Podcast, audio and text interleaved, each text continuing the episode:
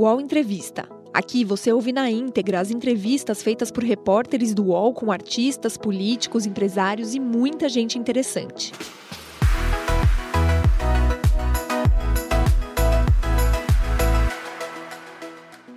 Olá, bom dia. O UOL recebe hoje no seu estúdio aqui em Brasília o decano do Supremo Tribunal Federal, o ministro Gilmar Mendes. Ministro, muito obrigada por aceitar o convite do UOL.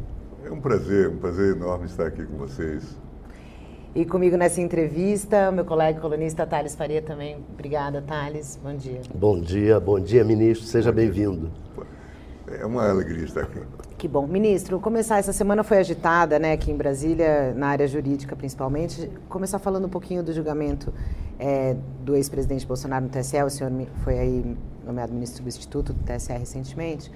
É, há uma discussão, principalmente, é, sobre a inclusão daquela minuta golpista encontrada na casa do ex-ministro da Justiça Anderson Torres e a defesa do Bolsonaro alega que essa minuta não deveria ser é, incluída nesse processo.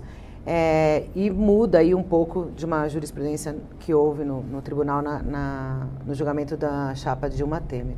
Queria saber como é que o senhor avalia essa inclusão da minuta, se o senhor, como é que o senhor vê o andamento do julgamento do ex-presidente, se há, na sua avaliação, indícios para, é, provas para condená-lo? Ah, não, não, posso emitir um juízo, claro. obviamente, sobre isso e, e, e mesmo sendo membro substituto do TSE, a matéria está entregue aos colegas titulares, eh, que certamente farão um bom julgamento.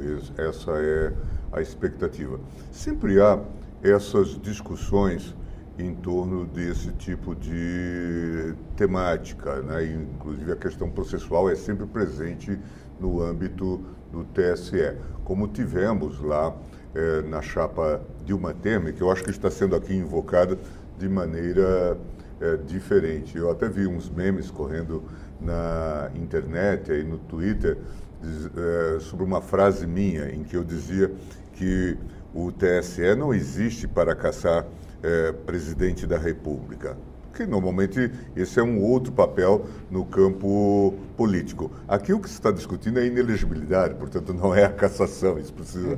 ser é, olhado. E à época o que se discutiu é que talvez o relator, o ministro é, Herman Benjamin, tenha ido é, e valorado além é, dos fundamentos da causa é, petende, mas também havia uma situação peculiar que todos esquecem é, nesse momento de debate. É que as imputações eram à campanha da presidente Dilma, que àquela altura já não estava mais. Portanto, remanesceu o fato ligado ao presidente Temer, né, que, que veio nesse contexto. E se o tribunal, inclusive, avançasse para imputar a Temer eh, essa responsabilidade, nós teríamos um quadro de acefalia, né, com graves consequências. Então é preciso olhar todo esse contexto que as pessoas fazem questão de esquecer. Né? Ministro José Roberto Toledo publica hoje no UOL que uma entrevista com, com o Arthur Corrolo, o jurista Arthur Corrolo, em que ele diz que é, a inclusão dessa minuta pode servir como um cavalo de Troia contra o processo, contra a decisão do TSE. O senhor acha que há esse risco? Não vejo é, assim a, a, a, priori, porque temos que saber o que, que se vai julgar, com que fundamento se vai julgar. É a né? contextualização, né? A contextualização e com que fundamento vai se julgar. Até porque a imputação é a propósito daquele contexto né, da, da de tal, golpe. É, e da tal reunião com, com os embaixadores e o que, que, aquilo significava, e é nesse contexto que isso é, se coloca. Há fatos centrais muito explícitos nisso, então temos que aguardar. Mas é, é, jurista e comentarista de futebol, nós vamos achar dando opinião, é, sobretudo antes do jogo, né? depois do jogo também. Né? Então, nós vamos sempre ter esse tipo de consideração. Vamos aguardar com serenidade. É, a matéria está entregue a pessoas muito Mas responsáveis. Mas o senhor acha que houve uma tentativa de golpe? Eu tenho a impressão de que nós vivemos uma situação muito anômala. É, como que se queria isto? É, talvez é, a partir de uma GLO, é, de um quadro de descontrole, é possível que isso tenha sido cultivado. Né? É, é, como, como, isso estava projetado para depois, é sempre uma pergunta. Mas algo de anormal vinha sendo cultivado. Já naquele 7 de setembro, eu acompanhei o de 2021 e também o de 2022. Na minha concepção, o de 2021 foi até mais dramático, uhum. com a, as, aquelas ameaças de invasão é, lá já do, do, Supremo, aqueles caminhões descendo é, o Itamaraty. Quando a gente vai conectando todos esses fios, todos esses fatos, percebe que havia algo. E, e uma sucessão é, de complacente omissão eh, depois da eleição, eh, essa tomada de lugares nos quartéis, isso nunca deveria ter sido admitido. É, vai se falar o, o, que quiser. Ah, não, as Forças Armadas não apoiaram, é, e, e, é notório que não apoiaram, né? Mas ao mesmo tempo toleraram algo que é intolerável. Isso Você acha que eles têm uma parcela de culpa em 8 de janeiro, os militares? Ah, com certeza. É, todos os que admitiram de alguma forma, veja, é, primeiro, vamos, vamos, dizer isso de maneira muito clara e, e, e, e transparente. Não se faz manifestação em frente de quartel. Claro. Quartel não é lugar para fazer manifestação. É, por razões diferentes, como não se faz manifestação em frente de hospital. Uhum. Não é? Então, é, é o, pela própria presunção de que ah, em algum momento carros vão entrar, vão sair, pessoas vão poder ter que fazer alguma, algum tipo de ação, não se justifica fazer manifestação no quartel. Mas aquilo foi totalmente tolerado. É, Fornecia-se energia do quartel, água do quartel. Veja, portanto, um, um jogo de muita compreensão né, com esses é, patriotas. Obviamente que isso não é, é, deveria ter sido admitido. E depois prosseguiu, mesmo após o, o 1 de janeiro, né, com a posse do presidente Lula, ainda tivemos essa projeção até o dia 8, na ideia de que sairiam voluntariamente. Né? Foi esse é, o propósito e essa a negociação. Então, uma série de erros que é, realmente mostram, é, porém, que havia é, algum propósito de tumulto. E aí, as informações que tem é, agora, nesses é, dados aí do, do, celular do CID, segundo vocês mesmos estão é, revelando, é, mostram que alguma articulação, pessoas discutindo, é, supostas saídas jurídicas, intervenção no TSE, já houve aquela minuta do, do Anderson Torres, quer dizer, tudo isso é, é, leva a um, uma, uma, preocupação, de fato, de que havia é, algo articulado. Nesse sentido, até interessante, recentemente houve um, um artigo que repercutiu muito na mídia uh, do, do general Santos Cruz, né, falando do, do uso e do mau uso que o presidente Bolsonaro fez é, das Forças Armadas, das instituições. A gente nunca pode deixar de lembrar, porque os fatos vão se esgarçando, né? E, e vão. É, são fatos meio esvoaçantes, né? Mas veja, por exemplo, que o ministro da Defesa, o Paulo Sérgio, hoje a gente quase não se lembra dele, mas veja que ele teve uma relação trepidante com o, o TSE exigindo até, hoje é risível, é, que o TSE apresentasse o código-fonte, fez uma correspondência, quando o código-fonte já estava revelado desde sempre, né? desde o, dentro dos prazos que existem. Veja, veja você, é, eu até brincava esses dias com o ministro Fachin, é, dizendo assim, só o Alexandre é que fez cessar essa relação, porque parecia uma relação de amor e ódio. Todo dia o Paulo Sérgio escrevia uma carta e à tarde o Fachin respondia. É. Né? Então ficava aquela coisa. A dizer, troca de ofício. É, provocando uma tensão é, dispensável. Né? O senhor esperava que o Bolsonaro tivesse tantos processos e tantas, é, tanto risco de, de ser ou, ou inelegível ou até mesmo prisão depois da, da do governo? É, é, parecia é, era uma vida com algum tipo de, de, de cálculo, de, de risco. Né? É, é, tive diálogos, como todos sabem, com o presidente Bolsonaro e sempre procurei trabalhar. eu, eu acho que da minha percepção, eu não tenho testemunho, obviamente, mas da minha percepção, é, eu tenho a impressão que, talvez pelo seu tipo de personalidade, ele tem, é, é muito dado e muito suscetível a assessores que trabalham com teorias conspiratórias. Acho que é, é, então vive é, os sobressaltos e achava que estava fazendo é, uma ação preventiva, né? É, imaginando, por exemplo, que o TSE queria dar golpe, que o Supremo queria dar golpe, que havia é, uma preparação. Eu, eu, eu, acho que cheguei a ouvir é, que, em algum momento, ah, o ministro Alexandre tem uma ordem de prisão contra o Carlos. Carlos. Havia muitas notícias de, desse tipo. Eu imagino que é, essa gente aqui do entorno, né, há muitos áulicos no, no poder, né, é, é, é é inevitável, é, que acabavam levando esse tipo de, de fake news. É. Né? Gente que opera tanto. Você ouviu com... isso do Bolsonaro? É, e eu acho que eu ouvi, ouvi que havia essa história. Eu tinha certeza que isso não existia. Né? Claro. Né? Eu, eu, eu, e sempre procurei debelar, na medida do possível, dizer, olha, é, é, vida que segue. Uma vez eu me lembro que, uma daquelas manifestações, é, não sei se foi, teve aquele sobrevoo de helicóptero com o Fernando Azevedo e tal.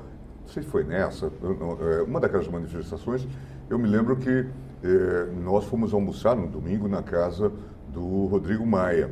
E lá pelas tantas começaram a surgir notícias de que nós estávamos lá com Davi Alcolumbre, mais algumas pessoas. Era um almoço de domingo, uma pizza, uma coisa assim e, e que estávamos reunidos e, e, que a discussão era sobre um possível golpe, impeachment, é, é, destituição dele. É, e começaram a, a, vazar isso. Uma coisa, é, eu imagino que é, é, deve ser um, um desses olheiros de... Ou do, ou do, gabinete do ódio ali, talvez. Isto, que, que talvez monitore algum telefone e diga, olha, é, é, A estava com B, cara estava com Thales ali e tal, e, e, e, a partir daí, dizer, notícia sem nenhum sentido, mas ve, veja, é, acaba tendo... E eu acho que o próprio Bolsonaro, em algum momento, disse algo assim, é, eu tenho meu próprio SNI, né? Quer dizer, é, então tinha esse tipo serviço de, de inteligência. De, é, agora, era muito suscetível a isso. Agora, ministro, o senhor já falou algumas vezes que acha que é inequívoca a, a participação, a responsabilização do Bolsonaro nos atos do dia 8 de janeiro. Mas em termos criminais, o senhor também acha que há elementos para que ele seja responsabilizado pelo que aconteceu com os, os, prédios dos três poderes? Ah, isso tem que ser examinado. Acho que, é, é acho que há muitos processos em eh, andamento, como tem questões que eu acho que recentemente até desceram para, para a primeira instância, salvo engano, eu vi um, caso do ministro Toffoli a, a respeito da pandemia, né, que, é, que é uma questão complexa, mas muito séria, sobre a responsabilidade dessas autoridades é, sanitárias, inclusive do próprio presidente na pandemia, né? Aquele, aquele descaso, o retardo na tomada de medidas. Imagino que tenha muitas questões que estejam sendo investigadas. Né? Perfeito. Ministro, é, mudando um pouco de assunto, o Cristiano Zanin teve a indicação dele aprovada pelo Senado. O senhor acha que existe algum tipo de impedimento ético pelo fato dele ter sido advogado do Lula? Em relação a quê? A, a ser ministro? Não, a ser indicado não, pelo Lula para ministro? Não, não. É, é em geral, esse debate é, é interessante e acho que é bom é, esse debate, porque as pessoas já passam por uma aprovação prévia. Ah, é, teve isso, teve aquilo, né? episódios da vida. É, é boa a, a, discussão e, e salutar. Mas é, nenhum de nós veio de Marte. É? É, to, todos nós estávamos, em, de alguma forma, num contexto político. E quem começar a, a, divisar, porque de vez em quando também a gente pode é, espiritualizar-se muito e achar que se tornou um ente extraterrestre. Nesse momento, é, é, bem-vindo ao deserto do real. Né? Vamos cuidar das coisas como elas são. É importante que haja conexão com o sistema político. Se a gente se alienar, é, é um grave problema. Se o sistema político não nos reconhecer, é, achar que somos ETs, isso é um problema. porque ele vai reagir. Não é? Agora, então, a legitimidade da corte tem a ver com esse reconhecimento. É, é claro, alguns terão mais proximidade, é, porque é, foram conhecidos, trabalharam juntos, prestaram serviço ao governo.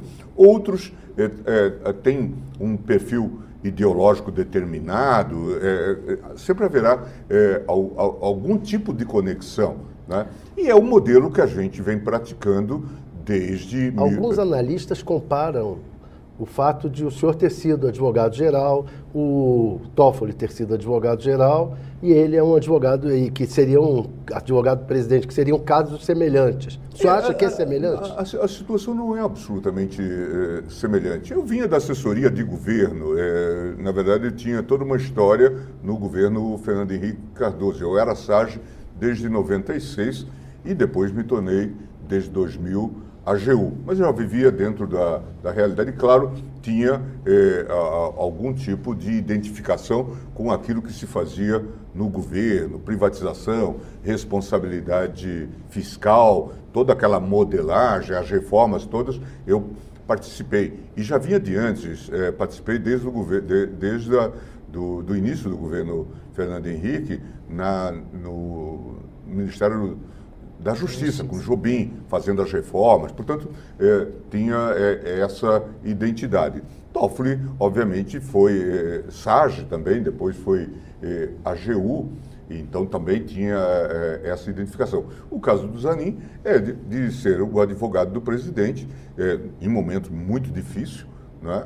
mas as situações têm, é, de fato, algum tipo de comparação, de, de, de similitude, embora não sejam é, idênticas. Mas, se a gente for olhar no passado, o presidente nomeou consultores jurídicos, consultores gerais da República no passado, ou o antigo procurador-geral da República, o próprio Pertence, pertence. Que, não é, que, que vivia aquela situação divisiva. Era chefe do Ministério Público e era também AGU, né, na, na função anterior. Portanto, se a gente for olhar na, ao longo da história, isso uh, uh, tem uh, inúmeros precedentes. Agora, Ou, às vezes, se fala, por exemplo, num ministro que foi para o Supremo, era do antigo Tribunal Federal de Recursos, era maranhense, Carlos Madeira, que parecia integrar a, a academia maranhense de letras, amigo do presidente Sarney. Quer dizer, eh, nós não vamos esperar que o presidente nomeie para lá um inimigo.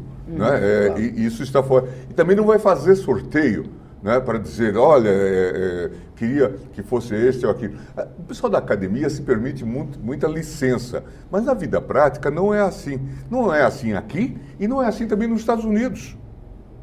É, se a gente for olhar as indicações, por exemplo, feitas recentemente pelo presidente Trump, nós vamos ver o quê? É, que escolheu pessoas alinhadas ao perfil é, republicano. Eram amigos, não eram amigos, mas era gente que compôs a assessoria de juízes republicanos, indicados pelos republicanos, e que depois foi designado pelos republicanos para serem juízes federais, muitos deles. Portanto, é, tem um tipo de filosofia política comum. Né? Uhum. Agora, ministro, tem uma discussão também que está sendo colocada nesse caso, que é sobre a representatividade, né? porque a ministra Rosa Weber vai sair e a corte é predominantemente masculina. O presidente Lula tem se eximado a se comprometer ali, não está se comprometendo com a indicação de uma mulher. Também se pressiona muito por ser uma mulher negra, que também falta essa representatividade. Qual é a sua avaliação da importância da representatividade na Suprema Corte Brasileira? Eu acho que essa é uma discussão importante, mas ela não precisa ser necessariamente focada apenas no Supremo Tribunal Federal. Acho que a gente tem que discutir o papel da mulher como um todo é, nos tribunais.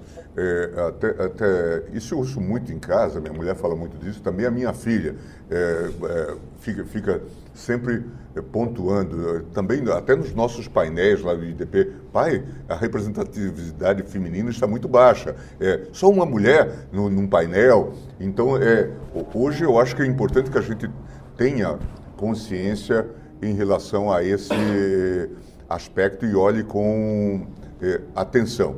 Agora, é, é, isso certamente vai ser um fator que o presidente vai levar em consideração, mas como tem sido dito, e, e, se atribui que ele já teria dito também, é que fundamentalmente vai ser também um pouco essa relação de, de, de identidade, de confiança, é, de, de algum tipo de é, proximidade. Né? Então é preciso que é, isso seja também é, levado em conta nesse quadro crítico. Há muitos candidatos e há também boas candidatas. Vamos aguardar um pouco, né? O, o, a, esses dias a gente brincava com a ministra Rosa, conversando um pouco, e ela dizia, Pô, vocês estão brincando é sobre a minha vaga. É, portanto, vamos aguardar, né? Que já há um, um certo frisson. Senhor... Uma, uma, vez que acho que havia uma expectativa inicial de que a indicação do Zanin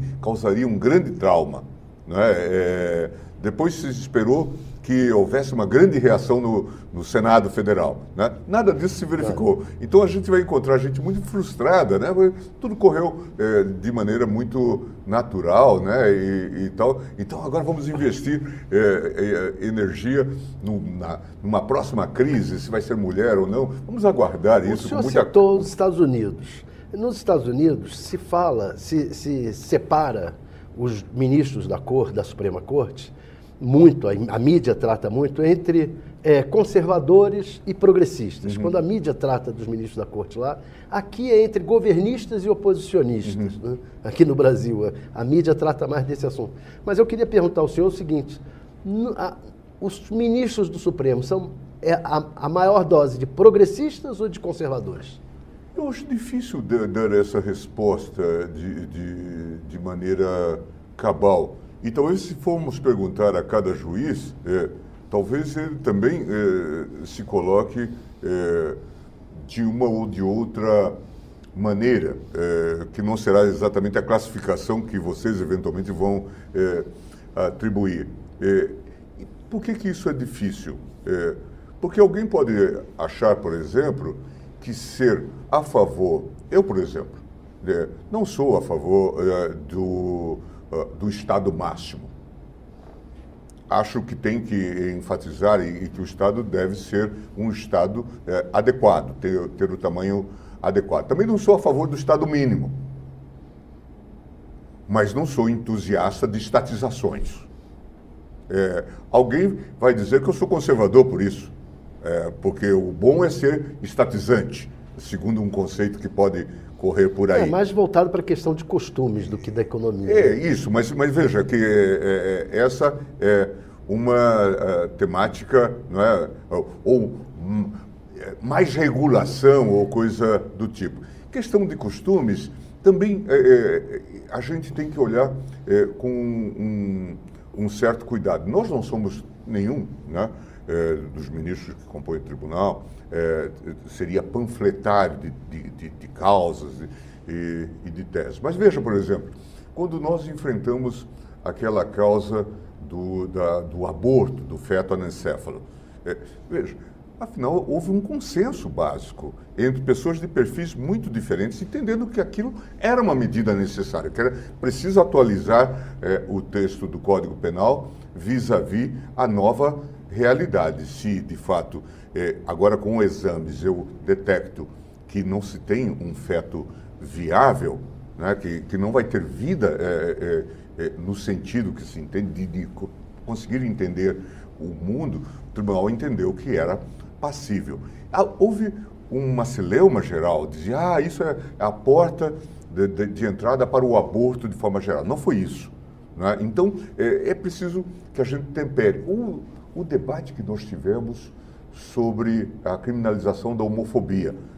Veja, e, e foi um, já num contexto político muito adverso. Conseguimos produzir um consenso. Se a gente for olhar lá, vamos ver pessoas que vocês tipificariam como conservadores e outros liberais ou, ou progressistas, todos juntos.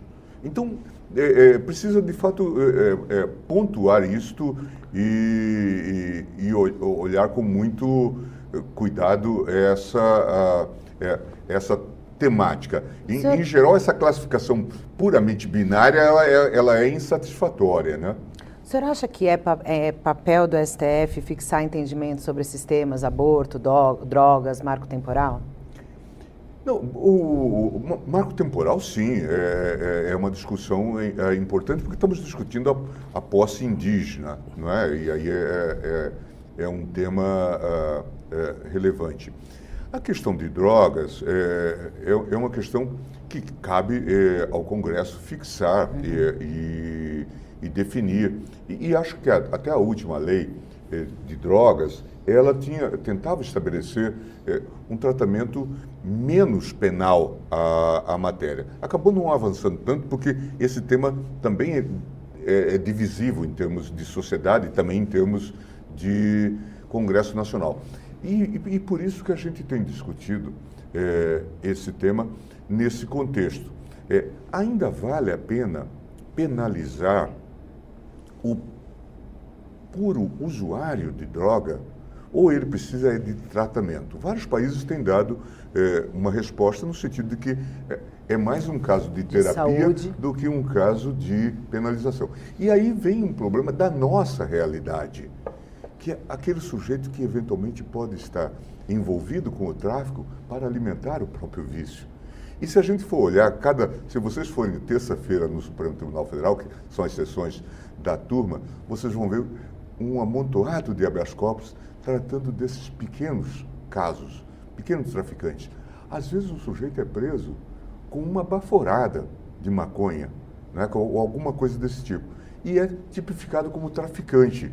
Então, talvez é, o debate que a gente esteja fazendo tenha um pouco a ver com essa questão do direito de personalidade, a, a, a, assim como decidimos beber né, uhum. é, é, álcool e coisa do tipo, ah, podemos então é, ter algum tipo de uso é, é, de, de, de, de, drogas e, e, claro, ter as campanhas devidas. E se isso chega a um estágio que prejudica a saúde, permitir até uma internação compulsória, tratar mais na esfera terapêutica do que na esfera é, criminal. Por outro lado, se a gente tipificar a quantidade de drogas, nós não vamos mandar para a cadeia é, é, todo mundo como se fosse traficante. Porque no final, nesse contexto em que a gente está inserido, é, a gente sempre tem que olhar esse grande Brasil, né? essa grande realidade.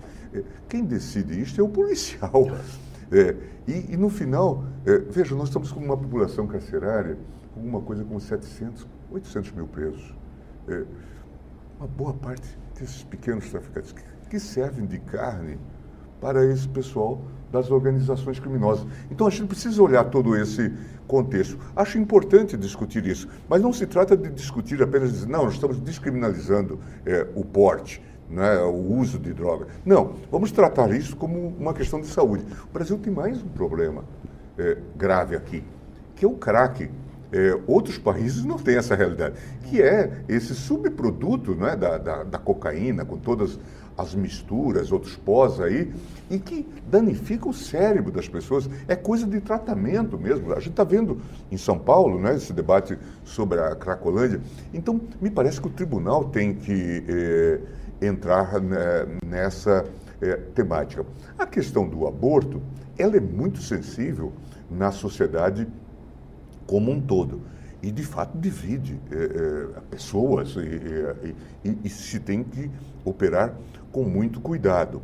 O, o, que se argumenta também que isso se tornou uma questão de saúde pública, porque pessoas, a, a, questão, por exemplo, da, ingra, da, da, da, do engravidamento precoce, da gravidez precoce. É, Estupro. É, e, o, Estupro, nenhuma dúvida, sempre o código, a, a, violência sexual, sempre, eh, isso já no velho código penal de 40. É, nunca... mas teve um é. caso de uma menininha que Pois é, mas, mas, veja, pela contaminação ideológica Exato. também do, do, do, ambiente, mas de, que uma juíza não autorizou, não autorizou. né? E, e mas é, é, é são fatos graves. Mas veja, já estava no nosso código da época de Getúlio Vargas, Getúlio Vargas, ditador. Mas tem, tem de fato essa realidade. Agora, tem que se resolver também é, com um tipo de, de, trabalho, talvez evitar a gravidez é, infanto-juvenil. Né? Trabalhar um pouco com informação. Educação. É, é, né? tem, tem que se. Porque, de fato, isso já é uma medida em extremes, né? quando vem esse tipo de é, é, discussão.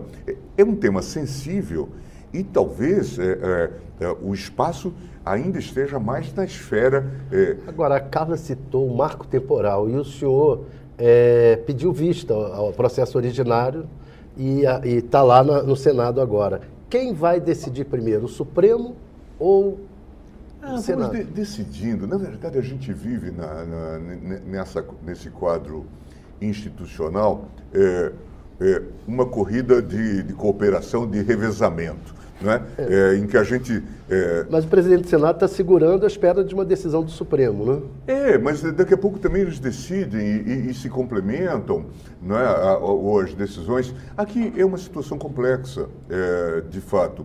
E, e, acho que precisa ter é, muito cuidado. O ministro Alexandre, até no seu voto, e, que traz uma solução intermediária, o ministro Alexandre não está simplesmente referendando a posição do ministro Fachin, que nega um marco temporal. Porque pode surgir, e já surgiu, você há de se lembrar, que não faz muito tempo nós tivemos aqui no Noroeste um debate sobre isso. E, e dizer que tinha uma, uma tribo, tribo, aqui. Veja, nós que estamos em Brasília há muito tempo sabemos que não tinha tribo. Noroeste, para quem não, não é de Brasília, é um bairro aqui de Brasília. De Brasília. né? é, daqui a pouco surge uma discussão se, se este espaço, e certamente no passado foi é, a, a habitat de, de indígenas e coisa do tipo. Não faz sentido agora você simplesmente dizer vamos jogar tudo isso e, e, e não é, fazer nada, né? não vamos é, Copacabana é, e, e, tal. Certamente, se a gente for fazer essa viagem no tempo, vai achar é, Mas o próprio caso que nós estamos discutindo, esse, do, do tal Morro do Cavalo, ele está todo ocupado.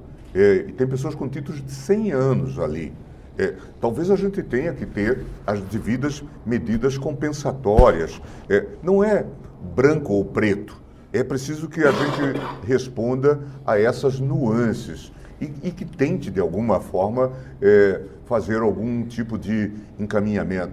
É, eventual desapropriação, é, pagando em dinheiro, o ministro Alexandre traz essa solução, eventualmente dando um, um terreno para é, compensação aos índios, para eles terem um outro espaço, acho que nós teríamos que distensionar um pouco esse quadro e não operarmos numa linha de eh, branco ou preto. Ah, no passado, no passado eh, todo o território vai nacional... devolver quando? Ah, de, já no próximo semestre. Né? Ah, todo o nosso compromisso era de votarmos, inclusive, com a ministra Rosa ainda eh, Portanto, é, ainda até setembro vamos estar julgando isso. Ministro, ontem na sessão do Supremo, o senhor e o ministro Fux tiveram aí uma, uma troca de alfinetadas ali em relação à questão do juiz de garantias, justamente o senhor reclamando do tempo que, que se está é, tratando dessa matéria. Uma das críticas que faz é que esse instrumento poderia gerar um custo que não é, é que talvez não se justifique nesse momento. Qual é a avaliação do senhor em relação a isso? E como é que... Não, isso tudo pode ser temperado. Eu, eu, eu, disse até isso na sessão de ontem. É, primeiro que não há essa superestimativa, porque é, o juiz de garantias, é, isso já funciona em São Paulo de alguma forma, com esse modelo do DIPO, é, o juiz de garantia é, é um juiz que vai é, supervisionar os inquéritos as investigações e depois encerra. É, portanto, não tem, é, não terá esse número, não é para cada processo um juiz de garantia e depois um juiz para aquele processo na, na ação de conhecimento. Portanto, você não precisa de tantos juízes, assim, isso já funciona. É claro que terá que ser devidamente é, adaptado e, e, e, e, tal, mas não há essa expectativa. E onde não houver essa possibilidade, não se implementa. É, então, há ah, um local onde só tem um juiz lá no interior do Amazonas, continua com o modelo é, anterior. Portanto, nós já fizemos isso. E eu dizia que, recentemente, ainda falei ontem no, no, no CJF, no Conselho da Justiça Federal, é, que é, nós implantamos os juizados especiais federais sem criarmos um cargo de juiz. Porque as varas de previdência social, elas foram sendo remodeladas e passaram a ser juizados especiais, assumindo os mesmos processos. Essa é a lógica. Então, não me parece... Acho que houve uma, uma paixão por um segmento aí da magistratura em relação a esse tema. Eu acho que paixão que tem até a ver é, com é, é, uma certa memória. Veja que quem ficou contra o juiz de garantia foi o Moro. É, uma certa homenagem é, à Lava Jato. Mas fazer homenagem à Lava Jato agora está meio esquisito, não é? Está é, meio estranho. É, é, alguém ainda se filia a essa corrente depois de tudo que se fez na Vaza Jato, é, do, tudo que se revelou na Vaza Jato? Alguém ainda é capaz? Eu acho que é, o que se está oferecendo ao Brasil é a chance de uma fuga para frente, de não repetir mais esse modelo. Esse modelo Moro, Dallagnol, Força Tarefa, Bretas, dá asco, dá nojo.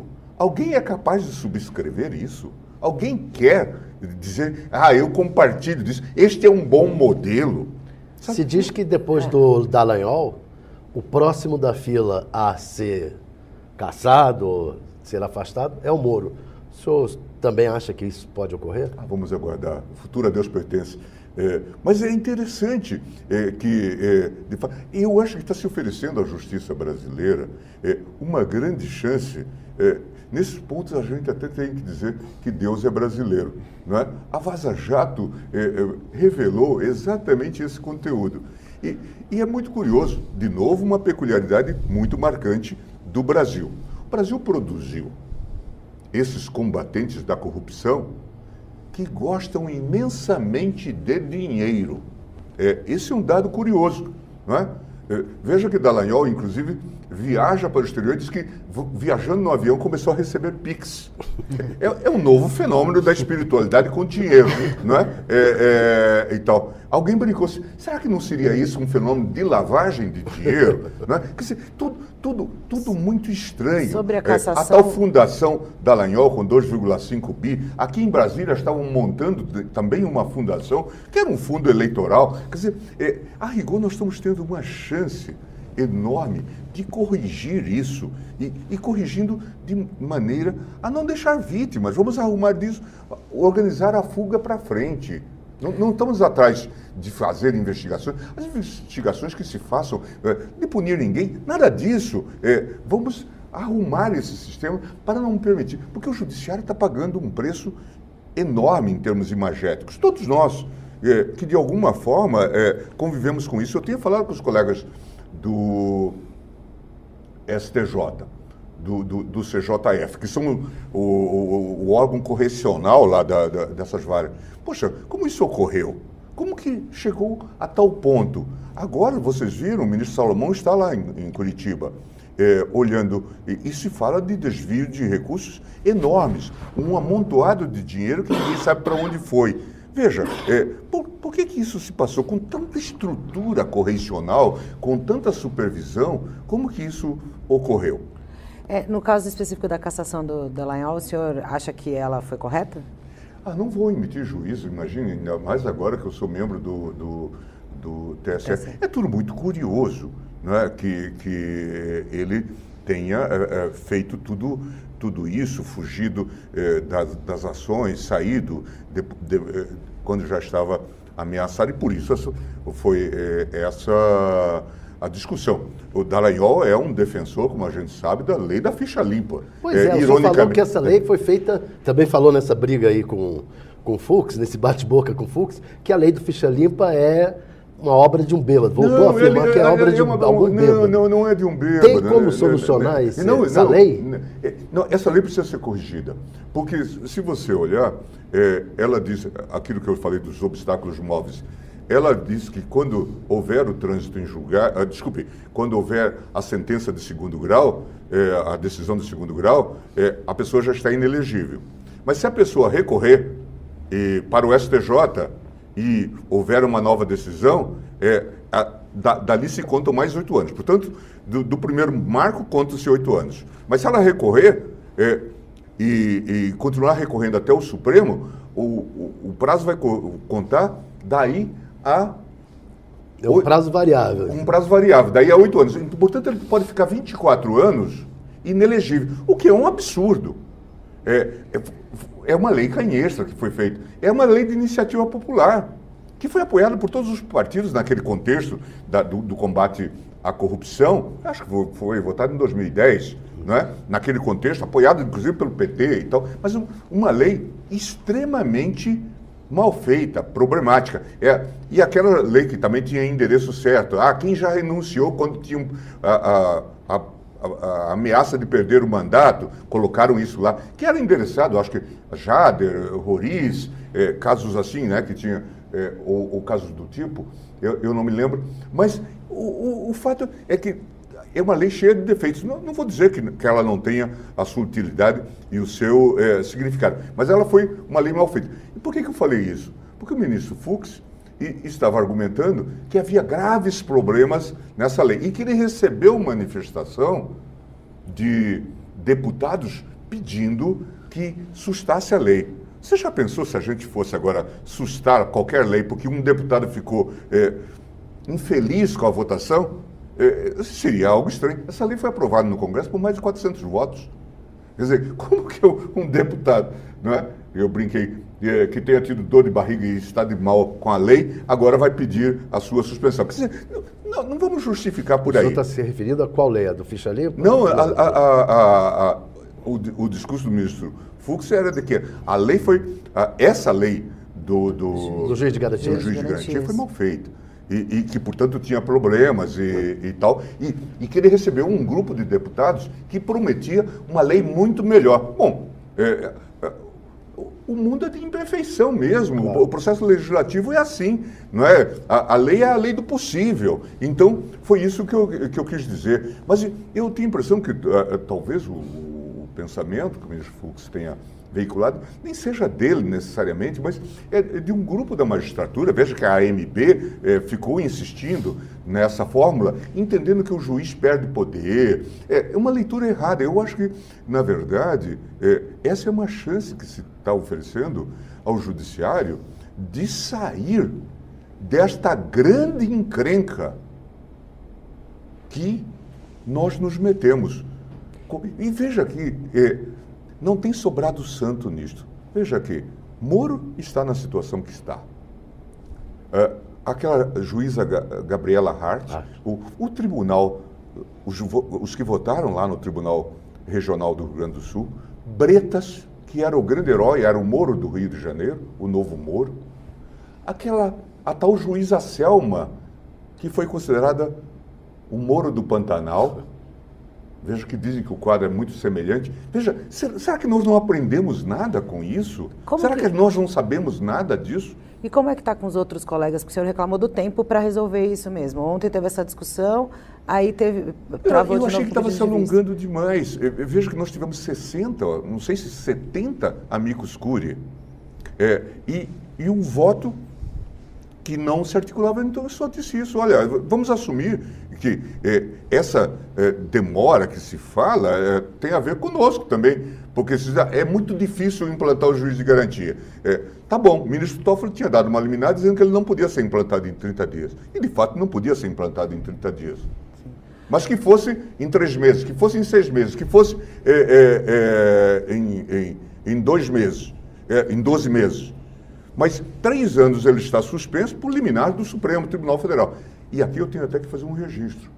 Isto só voltou recentemente, agora, por conta da reforma regimental feita pela ministra Rosa Weber, que estabeleceu prazo para as vistas e também para as liminares anteriores, para que elas fossem colocadas. Porque, senão, isso não teria sido colocado. Veja, trava-se uma medida importante do Congresso que eu acho que, inclusive, é salvadora para o judiciário. Salvadora em termos de imagem. Nós não podemos ficar. dizer, o judiciário não é Moro, o judiciário não é Bretas. Né? O judiciário não é a juíza Selma.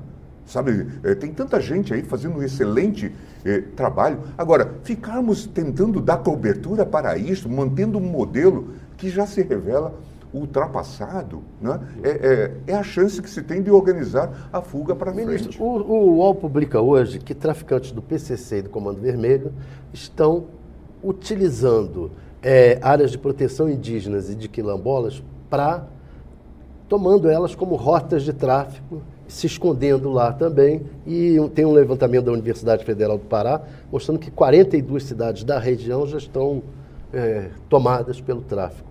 É, qual a solução para isso?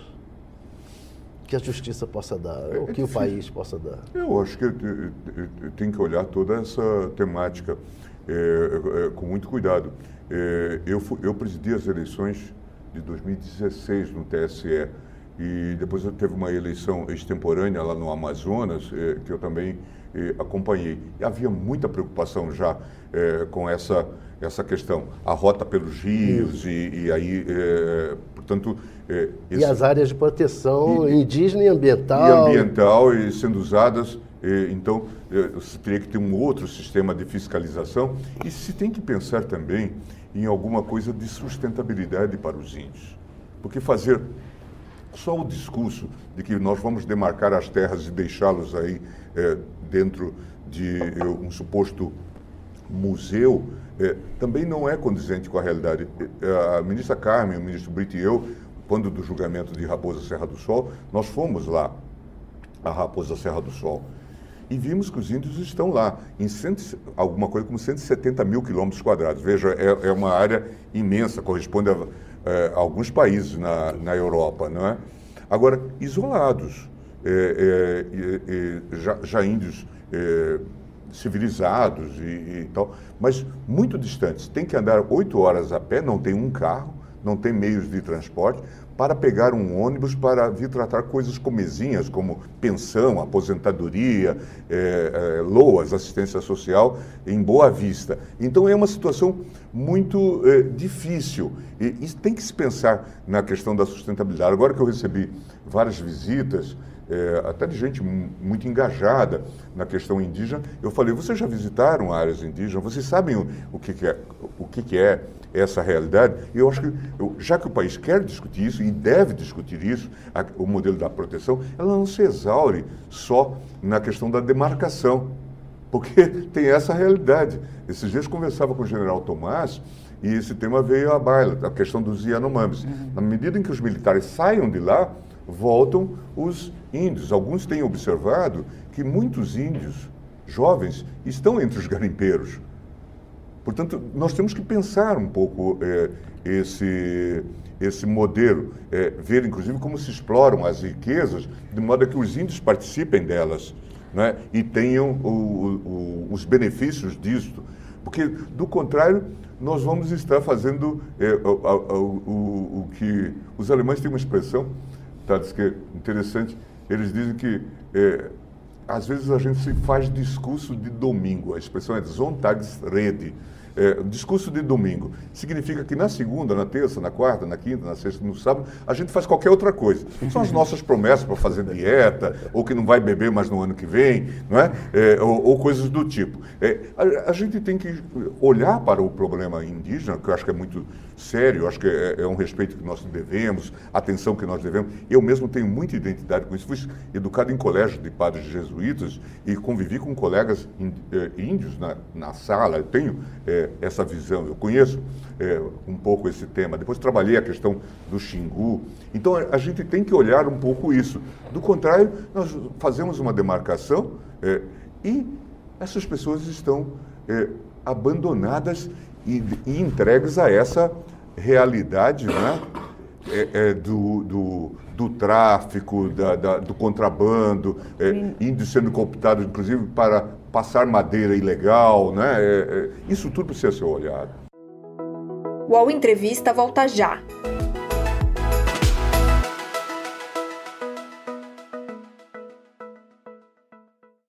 Oi, eu sou o Edgar Piccoli e trago boas notícias. Isso, Trago Boas Notícias é um podcast original Spotify produzido pelo UOL para você se informar e relaxar. As histórias que eu conto aqui são de Ecoa, a plataforma do UOL por um mundo melhor. De segunda a sexta-feira, às seis da tarde, tem um novo episódio grátis no Spotify e no UOL. Dá também para baixar e ouvir offline, quando você quiser. Ministro, a gente está quase chegando ao fim, mas tem um outro tema que é muito importante é, para a gente discutir, questão da regulamentação das plataformas, né? Uma discussão que também está no Congresso, também está no Judiciário. E o senhor acha que o, o STF tem que tomar a dianteira dessas discussões, deixar com o Congresso? É, na avaliação do senhor, essas big techs, elas, é, elas cresceram, elas têm responsabilidade também no crescimento do bolsonarismo, assim, dessa, dessa onda de, de fake news? A, a gente precisa resolver essa questão também com uma certa urgência na avaliação do senhor? Eu estou convencido de que nós precisamos é, regular e, e, que já há modelos reguladores. A gente tem falado que a, a lei alemã de 2017 já estabelece um modelo de maior responsabilidade para a, a, as, os provedores, né, para as plataformas, e acho que isso é, é possível. E acho que deveríamos avançar por aí. É, e, e, e, o ideal é que o Congresso legisle. Nós temos no Supremo a discussão sobre o artigo 19 do Marco Civil da Internet. E, e nós vamos, então, é, avançar, é, acho, também sobre isso. Não sei quem vai fazer é, antes, é, mas eu acho que é, essa regulação tem que vir, independentemente da nossa decisão, tem que vir do Congresso, porque ela é muito complexa e certamente depende de aperfeiçoamento. De novo, é um processo. Veja, quando o legislador vem, ele já está atrasado em relação ao avanço tecnológico, que está se fazendo toda hora, não é? Como a, a gente sabe, né? Quantos modelos de provedores nós conhecemos que agora já nem existem mais, né? E, e então, é, esse é um grande desafio. Mas eu acho que elas têm que ter é, algum tipo de é, responsabilidade e é preciso que se discuta isso e, e é preciso que aquilo que seja ilícito, é, em geral, é, é, seja também nas redes. E nós vimos o risco disto no do 8 de janeiro. Então é fundamental que a gente se debruce sobre isso com bom espírito, é claro. É, não, ninguém quer afetar a liberdade de expressão. Mas vocês mesmos da imprensa vivem essa realidade. A liberdade de expressão, é, que é o nosso motor, né, é o motor da democracia, não é, ela não é ilimitada. Não é? Não é ilimitado para vocês, não pode ser também nas redes. Né? Claro. É, uma, outra, uma, uma questão também, o senhor, é, agora o presidente Lula né, volta depois de uma trajetória política conturbada e lá no passado o senhor foi o responsável por impedir a posse dele na Casa Civil naquele contexto da gravação do áudio liberado do Moro, que tinha o Bessias, hoje o atual AGU. O senhor tem algum arrependimento de ter tomado essa decisão naquele não, momento? Não, não. Porque, na verdade, nós somos nós e nossas circunstâncias. Não é? Naquele momento, tenho absoluta convicção de que eh, eh, tomei a decisão com base nos elementos dos, eh, dos autos. Não é? E, e, até me parece que aquilo eh, eh, foi algo um tanto quanto confuso. É, eu, eu não sei por que, que não se deu posse ao Lula naquele momento e, e ponto final. Porque aquele diálogo da, da Dilma com o, o, Messias. O, não, com o presidente Lula, ah, tá. falando que o, ah, é. o, Messias, né, o pessoal ficou brincando que era o Messias e tal, é, que o Messias iria levar é, o, o, ato de posse. Por que, que simplesmente não se deu posse ao presidente Lula e ele já foi investir? Quer dizer, aquilo sugeria algo que não era é, é, adequado. Não é? alguém, alguém até já brincou em outro momento, é, um interlocutor do presidente disse assim, olha, o presidente é, é, queria, era é, lhe agradecer. Eu pensei que era por conta da minha atuação, no, no, no caso da, da, da, Lava Jato e tal, eles, por ter impedido ele de se tornar ministro da Dilma.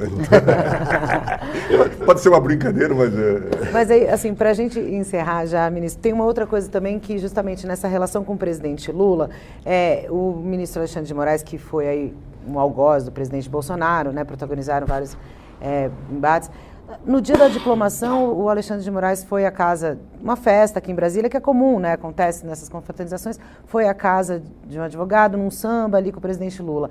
Depois o senhor também esteve num churrasco na Alvorada, recentemente, com o ministro Moraes. É, essas confraternizações para a sociedade comum, a gente aqui que vive em Brasília, a gente entende que isso acontece de forma até corriqueira, mas como explicar para a sociedade que é republicano esses encontros, churrascos e sambas entre ministros do Supremo e presidente da República? Eu tenho a impressão de que a, a, a vida ocorre dessa maneira. É, é, o, o, o, fato de, de nós decidirmos é, casos, é, não nos impede de conversarmos com as pessoas, de não, de não termos é, conversas. Eu acho que essa é, é a concepção é, que nos domina. E, e, e acho, tem muita gente, inclusive na academia, que vive supondo um mundo é, é, ideal, não é? é? É, em algum momento, salvo engano. Mas tem uma outra face dessa história, que é, é o seguinte: parece que está havendo um momento de é, um certo pacto de não agressão entre os três poderes. É. isso é real? Ou seja, estamos num momento de pacificação entre os três poderes, boa vontade do Supremo com o Executivo e com o Legislativo, boa vontade do comando do Legislativo com o Supremo e o Executivo e vice-versa?